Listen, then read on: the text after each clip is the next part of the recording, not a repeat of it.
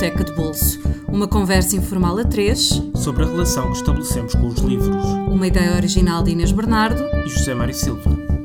Bem-vindos ao Biblioteca de Bolso, um podcast semanal sobre livros que nunca faz pausas, nem sequer em agosto porque afinal de contas nós também nunca paramos de ler. O convidado desta semana é João Morales, um lisboeta de safra de 1970, a que poderíamos chamar com propriedade um ativista dos livros e da leitura. Diretor da revista Os Meus Livros entre 2004 e 2012, há muito que se dedica à organização de debates e encontros literários, como o ciclo Com Todas as Letras na Sociedade Portuguesa de Autores, o Festival Livros a Oeste na Lourinhã ou o ciclo Recordar os Esquecidos na Livraria Almedina do Saldanha. Uma conversa mensal sobre livros e autores que caíram no esquecimento ou que passaram injustamente despercebidos. Olá, João. Obrigado. Olá, Inês. Olá, Zé Mário. o nosso convite. Eu é que agradeço, naturalmente. Vamos começar pelo romance O Pintor de, de Batalhas, do, do escritor espanhol Arturo Pérez Reverte. Certíssimo. Sim. E o que é que, o que, é que te marcou neste, nesta leitura? Olha, este livro é, é um livro algo minimalista e ao mesmo tempo acho que é um dos romances mais reveladores da, da personalidade e do autor por debaixo dos diversos narradores, que é o Arthur Pérez Reverte. Eu digo que é um livro minimalista porque ele passa-se essencialmente num mesmo espaço, portanto, numa cidadela onde vive um dos dois protagonistas. Isto é um livro que facilmente poderia ser levado ao palco porque passa-se essencialmente entre duas pessoas e praticamente todo ele num mesmo espaço. Portanto, como se costuma dizer, está mesmo a pedi-las. Um ensinador. E em diálogo, muito diálogo, muito diálogo. E mesmo a, a, as partes que são mais descritivas, ou por motivo de flashback, ou de reflexão mais, mais interior, digamos assim, uh, seriam facilmente transponíveis para um ambiente cénico, quer através de projeção, quer através de cenografia, etc. Isso a César o que é de César. Mas fica de facto essa noção de palco ao longo da, da narrativa. Ora bem, o pintor de batalhas. Há um antigo fotógrafo de guerra, uhum. e aqui começamos logo com esse striptease, se quiserem, porque o Arthur Pérez Reverte foi fotógrafo foi, de guerra. Exatamente. exatamente. Há um antigo uh, repórter de guerra, fotógrafo, que vive numa cidadela junto à água, junto ao mar, uh, e está a pintar uma cena que pretende reproduzir todas as batalhas da história, de alguma forma, o pulsar da batalha no a devir. A essência da guerra, no fundo. Exatamente, a uhum. essência da batalha, da guerra no devir uh, humano. E aparece-lhe um homem que, entre outras coisas, muito singelamente se apresenta.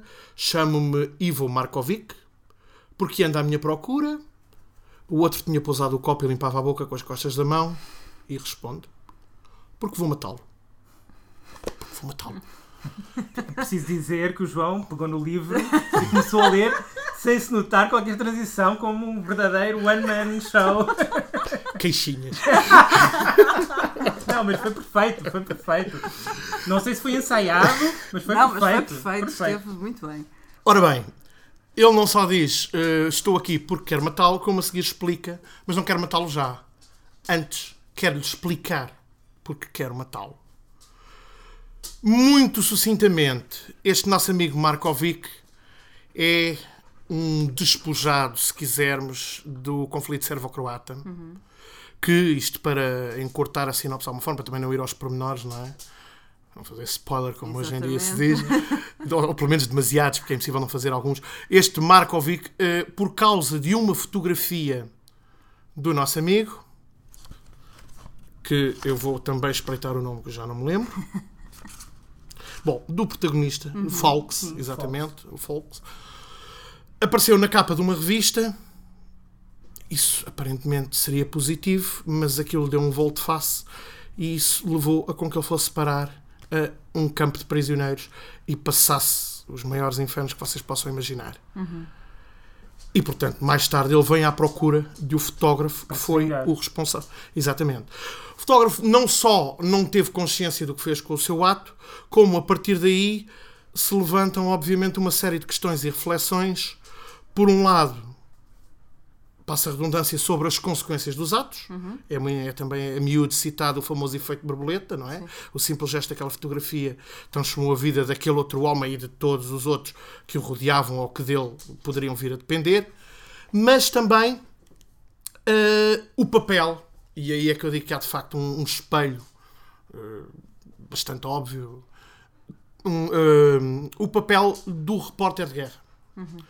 Eu recordo-me que quando este livro foi lançado, o Pérez Reverte veio cá a Portugal, deu uma série de entrevistas e houve uma passagem de uma que eu retive especialmente, que foi quando ele conta que foi cobrir um conflito, já não me lembro exatamente qual, e quando regressa ao hotel, está a entrar, vindo de um campo de batalha, ele e, e demais repórteres, e está a Susan Sontag e mais não sei quem, mas o que o chocou, ou pelo menos o nome que eu retive, lá está. Freud explicaria, foi a Susan Sontag. Está a Susan Sontag a dar uma conferência no hall do hotel sobre a guerra, o conflito, etc. E ele basicamente diz mais ou menos isto, estou perfeitamente a citar de memória. Pois é, ela ali a dar uma conferência e eu a voltar com sangue debaixo das unhas. E é esta, esta distanciação, este papel Entre a teoria e a prática, não é? entre a teoria e a prática e o, e o, o distanciamento que o próprio repórter tem de ter em determinadas situações, se quiser efetuar trabalho de repórter, porque ele é livre de tomar outras opções e outras atitudes, mas aí obviamente deixa de ser repórter, passa a ser ator. Exato. Não é? Nessa Passa- fronteira às vezes. Essa fronteira é muito dúbia. É aqui, há uns é anos, aqui há uns anos houve um caso de um repórter fotográfico que fotografou uma criança que estaria moribunda com uma águia, um Um abutre, abutre, um um abutre, abutre, sim. exatamente. Bom, para encurtar a história, o repórter fotográfico acabou por se suicidar. Tal foi o, o peso na consciência de não ter feito o que supostamente poderia, não sei, quiçá. O passado não, não- A máquina não anda para trás, só anda para a frente.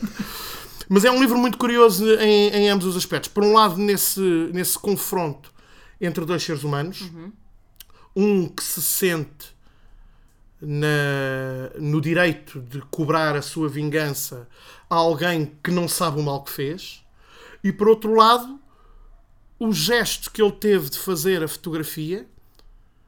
Um repórter, no fundo, é um relator. Pelos vistos, não foi. Tornou-se interventivo mesmo sem querer sê-lo.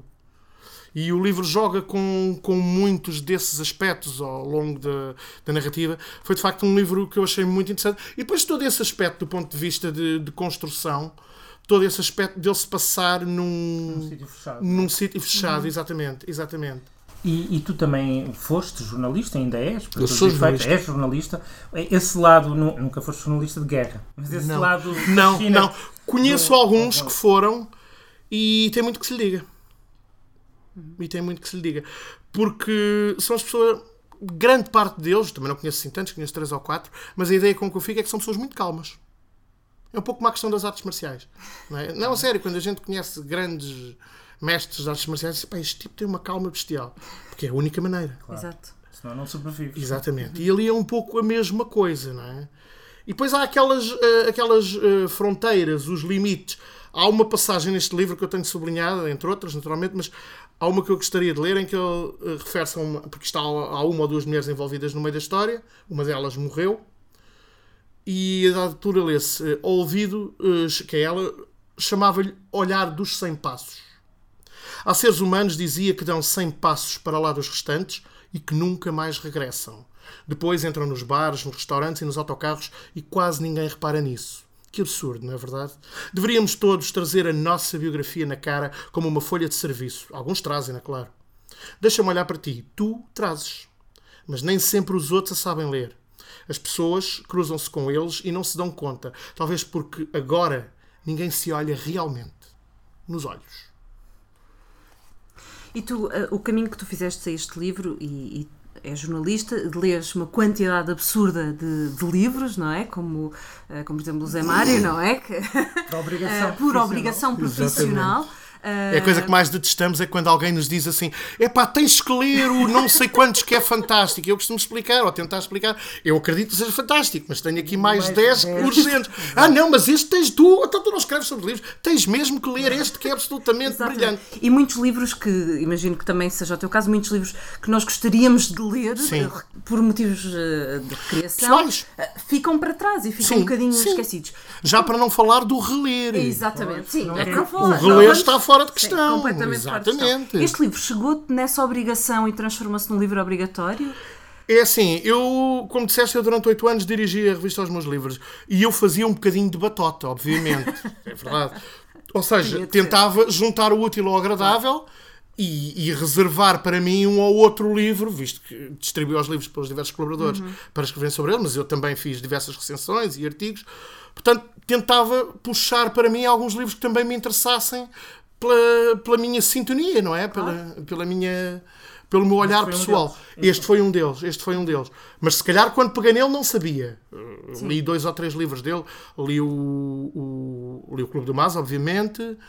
Li o Mestre de Esgrima. Não, nunca li Fronte, sei do que se trata, nem li o Território Comanche. E quando surgiu este, achei curioso. E, Embora seja um livro um bocadinho atípico dentro da obra é, mas não este aspecto também de ter poucos personagens interessou-me, sabes? Eu, eu gosto desse tipo de, de registros. Livros com poucos personagens exigem de facto uma, uma, uma interiorização, o entrares no jogo deles muito rapidamente, não é? Porque não há tanto aquela coisa de te expressares com a história, com a família, com a genealogia, não. É, estão aqui estes dois. Combate, no fundo. É um É, combate. É, é, e este, este livro é visivelmente um combate, um corpo a corpo do, do princípio ao fim. Tem um final fantástico. Não, Que não vou dizer, obviamente. Não, não, não, Não é lógico que não. Mas é, é que muitas vezes este tipo de livros é, é difícil eh, resolvê-los. Não é? Porque, se senhora, toda essa tensão, esse confronto, Se há um, resolveres bem a atenção, depois há um argumentário. perde. Exatamente, há um argumentário de parte a parte que faz sentido. E, mas é preciso que depois o final também faça sentido. Temos aqui a pova a imiscuir-se na conversa. Sempre. De que, e de certeza que ela vai querer falar do próximo livro, ah, Angústia para o Jantar, que é uma coisa que ela não tem porque é, é boa boca, mas fala-me tu do Angústia para o Jantar do Luís de Stal Monteiro. Pronto, o Angústia para o Jantar eh, vem parar às minhas mãos antes do livro Angústia para o Jantar vir parar às minhas mãos. Explica lá isso. Exatamente, exatamente, exatamente. Eu passo então a descodificar. Eu estudei na Escola Secundária Dona Luísa de Guzmão. Aqui em frente. Aqui em Exato. frente. Estamos, estamos a cerca de este 100 metros. Mega estúdio. Exatamente, estamos a gravar. cerca de 100 metros, Menos, 150 30, menos. 40 metros. Exatamente. A vida é feita de facto destas conexões e destas coincidências divertidíssimas. E um dia eu andei aqui vários anos, mais concretamente nove anos letivos, Uhum. porque fiz dois sétimos, dois oitavos, dois nonos, e depois décimo, décimo primeiro, décimo segundo, pronto, não se assustem. Não se assustem, não se assustem. E um dia encontrei um livro que se chama Temas de Cultura, de Língua e Cultura Portuguesa, do décimo ano de escolaridade, isto 85, 86, mais coisa, menos coisa, e de facto vale a pena referir, o livro custava 340 escudos, estou aqui a ver, da Biblioteca Escolar Presença, passa a publicidade, mas uma coisa que, que eu acho que vale a pena gastar uns segundos a referir é que nestes conteúdos e nestes programas epá, nós encontramos essa, Aquilino, Ferreira de Castro, Manuel da Fonseca, mas também o Virgílio Ferreira, Fernando Namora, Luís Estal Monteiro, José Régio, Dinis Machado, Lídia Jorge, Agostina, Almada Negreiros. Acho que não é preciso grandes explicações para perceber onde é que eu quero chegar com isto, não é? Portanto, isto era Já não é assim. Pois, Já já, não é- digamos que já não não é é assim. assim. Para, não, para, não, para, não, para não divergirmos na conversa e irmos para outros 500, como se costuma dizer, já não é assim. Isto era o programa décimo ano. Bom, eu encontrei este livro, fiquei muito curioso. Isto tem extratos, todas estas obras, e houve uma série de coisas que eu conheci aqui. Poemas do Jorge de Sena, eh, passagens do Almada Negreiros, do, do, do- do- do- da Invenção do Dia Claro, enfim. Uma míriade pá, de, de pequenas pérolas, que era de facto um programa de luxo. De luxo. E entre eles, uma passagem deste Angústia para o Jantar.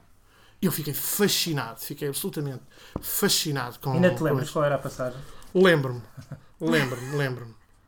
Anda, diz lá para que mantens esta tradição que nada te interessa. Vá, anda. Responde tu por mim. Porque julgas que venho? Não sei, e tenho pensado muito nisso. Tu e eu sabemos que os nossos mundos são diferentes e que se não misturam. Tu e eu sabemos que a amizade só é possível dentro de cada mundo. Como posso eu ser amigo de alguém para quem três whiskies antes do jantar são apenas três whiskies antes do jantar e não uma despesa incomportável? E tu? Como podes tu ser amigo de alguém que já classificaste mentalmente como pertencente à classe dos que não ultrapassam a barreira dos 2500 escudos? Há mais de 30 anos que jantamos juntos uma vez por mês e tu nem sequer sabias que o meu pai era oficial da Marinha. Todos os meses nos sentamos à mesa e olhamos um para o outro sem sabermos em que falar. Não conhecemos as mesmas pessoas, não lemos os mesmos livros, não temos os mesmos interesses, até as nossas gravatas são diferentes. Eras capaz de aparecer junto dos teus amigos com a minha gravata? Basicamente, o ponto de partida deste livro é. Já está aí o- o- os encontros entre os dois amigos. é? São dois amigos que se encontram uma vez por mês, o Gonçalo e o António, conhecem-se desde a escola e são de facto de mundos muito diferentes. Há algumas coisas neste livro que me fazem lembrar o, muito logicamente, naturalmente, o Judito Não de Guerra do, do Almada. Porque há aqui também a questão da ingenuidade dos mundos, do pertencer deste mundo ou daquele mundo. E ele acaba por lhe dizer mais à frente qualquer coisa do género: sim, nós afinal encontramos todos os meses por uma razão muito simples, porque eu sou a única pessoa com quem tu podes falar sem máscaras e estás completamente à vontade. Precisamente por não pertencer ao teu mundo. É um livro que tem passagens muito curiosas.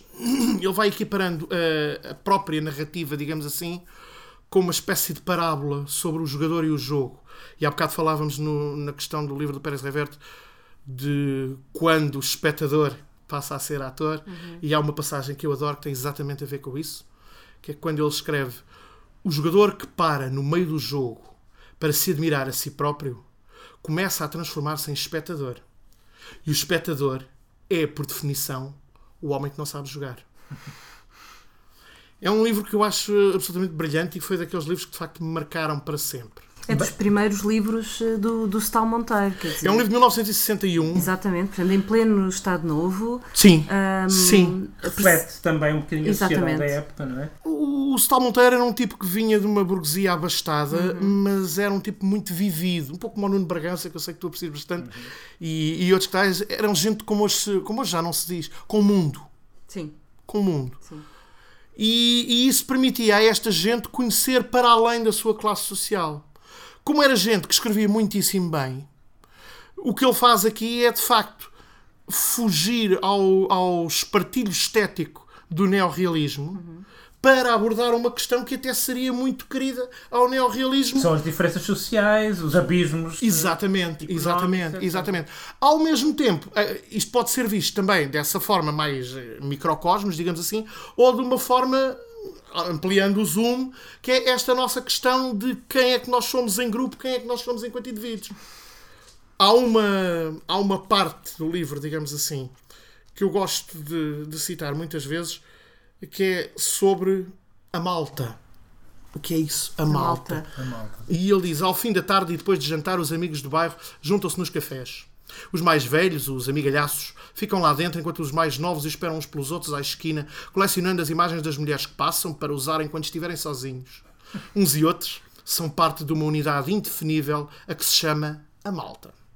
Existe a malta do Liceu, a malta do Copacabana, a malta da Brasileira, a malta do Lisboa, a malta do Benfica e tantas maltas quanto os locais ou as instituições que sirvam para identificar um grupo aos olhos dos seus componentes. Malta. Versão nacional, provinciana, apatilhada das crowds inglesas, das bandas francesas, dos gangues americanos. A malta hoje vai ao Roma. Viste alguém da malta? Tem peneiras, a malta não é grama. Vou apresentar-te à malta. No decorrer da vida, um homem vai passando de malta em malta, da malta do liceu para a malta do técnico ou do regimento ou do emprego, dessa para a malta do escritório e, por fim, os privilegiados saem das maltas e os restantes voltam à malta do café. Muito bom. Tu Que- leste o livro nesse décimo ano, quando fizeste o primeiro ou o Não, não, aí já as coisas eram diferentes. Exato, para voltarmos ao início da conversa. Mas eh, quando apanhei aquele estrado, de facto, não descansei enquanto não descobri este livro. Tenho várias edições, é um daqueles livros que gosto de comprar de edições segundo? diferentes. Gostas de voltar e gostas de citar. não é? Gosto muito de citar É este um livro livro. bastante citável, não é? É, e é um, é um livro muitíssimo bem escrito. não é? E por isso é que eu digo que ele consegue abordar um tema que seria muito querido ao neorrealismo, fugindo aos partidos estéticos do neorrealismo. Dogmas. Exatamente. Então Exatamente. agora a malta, a malta que somos nós, vamos passar para a tua terceira escolha. O Ana, eh, que é o primeiro volume de uma trilogia do Nuno Artur Silva e do António. António Jorge Gonçalves. Uhum. um, com o detetive Philip Sims. Este é o primeiro volume. Um, é raríssimo falarmos de banda desenhada ou os nossos convidados trazerem banda O desenhada. que é uma pena. Uma É uma Ainda pena cima, e é um isto foi prazer um, para foi um livro bastante marcante na, na BD Nacional. na Sem BD dúvida portuguesa. Eh, E como é que, explica-nos como é, que- de onde é que nasce a tua paixão por este livro? Olha, eu chego a este livro através de um jornal. Porquê? Porque este livro saiu inicialmente em tiras no Semanário 7. Exatamente. Estava, estava agora de repente a lembrar-me, até me lembro da, da, da paginação. Da Exatamente. Ele paginação. saiu no, no Semanário 7. Eu era leitor fanático do 7, especialmente naquela fase que era dirigido pelo João Goberno com o Rui Miguel Abreu. Uma fase, não desfazendo nenhum dos outros, obviamente, que foi um, um jornal riquíssimo em termos de massa humana, mas aquela fase foi a fase em que me apanhou ali na adolescência e eu lia aquilo como uma verdadeira Bíblia. E às três apareceu lá, começaram a aparecer umas tiras de BD que eram este livro, do Philip Sims. E este livro, sendo uma BD, é também um OVNI em vários aspectos. Primeiro? Porque saíram primeiras tiras no jornal e depois houve uma exposição das pranchas no Centro Cult- Cultural Américo Nunes, quando era dirigido pelo Alberto. Ensinos. Em Sines, exatamente. Isto hoje é banal, haver exposições de pranchas de BD. Mas no final dos anos 80 não era. É preciso uh, as pessoas também perceberem isto, não é? Hoje, felizmente, está muito standardizada esta coisa de fazer exposições com os pranchas de BD. Mas nos anos 80 isto não era assim tão banal. E o facto de uma pessoa como o Alberto dirigir o centro também ajuda a explicar essa aparente loucura na altura. Portanto, que o livro é de 93, só passado uns 3, 4, 5 anos é que ele surge em livro. Depois surge então em livro Sim Senhora. E o que é o Ana? O Ana é a história desse detetive, Philip Sims. Já aqui ficamos com o nome a piscar-nos no cérebro, não é? Parece que há logo aqui um sinal de alerta. It seems. Parece, It parece. seems so. Será que é? Exatamente. Parece. Nada é o que parece, tudo é aquilo que parece. Pronto. Eu tenho o prazer de ter esta primeira edição Ah. autografada pelos autores em E com 1993. um autorretrato do António Jorge Gonçalves. Exatamente. Os desenhadores Sim, sim. autografam Exatamente. com desenhos, não é? como diria lá para Alice. Muito bem. E, e isto começa logo com, com a frase que habitualmente é atribuída ao Picasso. Eu uma vez disse isso ao Zinc e ele ia-me batendo a dizer que ela aparece no Siddhartha e que o Picasso só a replica, que é o primeiro encontro, depois procuro. Sim. E o Philip Sims é um detetive, como ele diz, sou um detetive muito especial porque só me interessam as pistas. São elas que me fazem sonhar. Mais do que a resolução em si. Exatamente, exatamente. Porquê? Porque todo este embróglio da Ana, Ana Lógica, não podia haver nome, É uma é? fotógrafa, como o- um dos protagonistas do primeiro livro. não é? Isto anda tudo ligado, Ligado. como dizia o Sr. Eduardo Guerra Carneiro. É uma Isto fotógrafa anda analógica. Analógica. Ana Lógica. Não era digital. Exa- exatamente, exatamente. Os tempos antigos. E portanto aparece a Ana Lógica no escritório Philip Sims para encontrar uma outra moça. Mais tarde viremos a descobrir que se chama Ana Bela. E toda esta, esta história se vai desenvolver tendo como cenário Lisboa. Mas não Mas não Lisboa. Exatamente, exatamente. Ou uma outra Lisboa. Uma outra. Exatamente. Não é Lisboa como ela é, é Lisboa como ela poderia ser. Encontramos, por exemplo, Esse é um um dos lados mais fascinantes do livro, não é? É, é, é. Porque nós encontramos o- os cenários que imediatamente reconhecemos, mas absolutamente transformados. Nós encontramos o Terreiro de Passo, transformamos numa espécie de Veneza, Com gôndolas e com tudo. gôndola e tudo, exatamente. Encontramos o Observatório da Ajuda, encontramos os Jardins de Belém. Há uma passagem que eu gosto especialmente, que é quando vemos a, a Torre Eiffel e ao lado está um drive-in. Então não, estou... A Torre de Belém. Belém. Muito bem. Não é assim uma Lisboa tão diferente. Exatamente, exatamente. O Freud explicaria. O Freud explicaria. Todo A Torre de Belém. A Torre de Belém, é, sublinhado, e ao lado um drive-in. E qual é a cena que está no drive-in? Consegues identificar? Não. Esta é uma das cenas finais do Até ao Fim do Mundo do Vin Wenders. Ah, Que é um filme em que, se te recordas, anda um protagonista a recolher os sonhos das pessoas para levar à mãe que está a cegar. Portanto, em todo este contexto, a imagem de um filme em que alguém anda a recolher imagens de sonhos não é inocente. Porque o próprio livro também anda à volta dos sonhos. Dos da- sonhos, da de- do e se, do que seria se. Basta dizer que o gato do Philip Sims chama-se nada mais, nada menos que Schrödinger. Sim. Exatamente.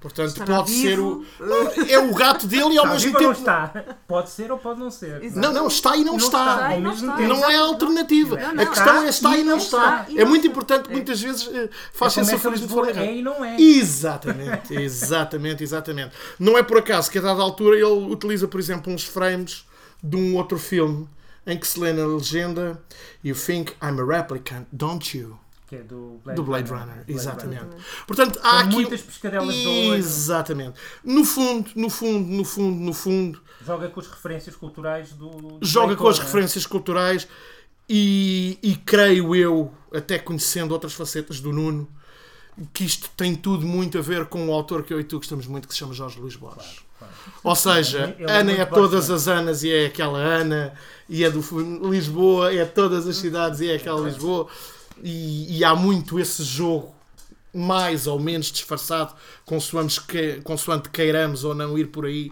E ao longo o deste livro, livro. sobreviveu bem ao tempo, à passagem do tempo? Na Eu sou altura, na suspeito. altura, na altura foi Repara, eu sou suspeito. Sim, na BD portuguesa. Eu sou suspeito. Este livro, como tu disseste bem, deu origem a uma trilogia que depois, hoje em dia está reunida numa caixa, inclusive é com um DVD que nasceu do terceiro volume. Mas a verdade tem que se dizer, este é completamente distinto do patamar. de- o patamar deste livro é completamente distinto dos outros dois. Porque Este é mais elevado. muito mais elevado, muito mais elevado. E acho que ainda hoje é de facto um, um objeto muito peculiar, não só na banda desenhada portuguesa, mas do corro, não, sem qualquer problema. Ponho-no em paralelo com muitas outras coisas, os Neil Gaimans desta vida, sem qualquer problema, sem qualquer problema. Acho que. o- Porque lá está. É o que tu disseste há pouco também, de alguma forma vai nesse sentido. O Nuno colocou aqui uma série de fetiches, de referências, de piscadelas de olho pessoais, as suas afinidades, não é? Onde Eh, tu também te reconheces. E daí onde também eu também me identifico, exatamente. E daí o entusiasmo também, exatamente. Porque ao leres um livro deste, ao passar os olhos e reconheceres essas Uhum. imagens do filme, a passagem daquele livro, aquele personagem, etc. Exatamente. Há essa piscadela de olho que é a mesma expressão e, e estabelece de facto essa, essa genealogia entre autores e leitor. Muito bem. Nós é que vamos piscar agora o olho, eh, como sinal de que o tempo despedida. terminou. Eh, recordar que o Pintor de Batalhas do Arturo Pérez Reverte está disponível nas edições ASA por cerca de 13 euros. Angústia para o Jantar de Luís de Stal Monteiro, publicado pela Arial Editores, também está disponível por cerca de 15. E Ana, de Nuno Artur Silva e António Jorge Gonçalves, já referimos aqui, só está disponível eh, numa caixa com, contendo toda a trilogia, as aventuras de Philip Sims, das edições ASA, por 12,90€.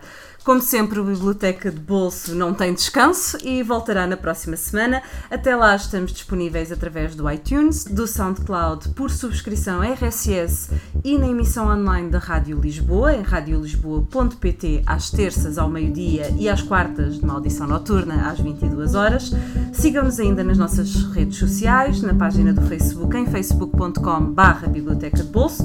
Uma vez mais, obrigada, João. por teres Eu é que vindo. agradeço mais uma vez, foi um prazer. E para quem nos ouve, até para a semana com um novo convidado. Até para a semana.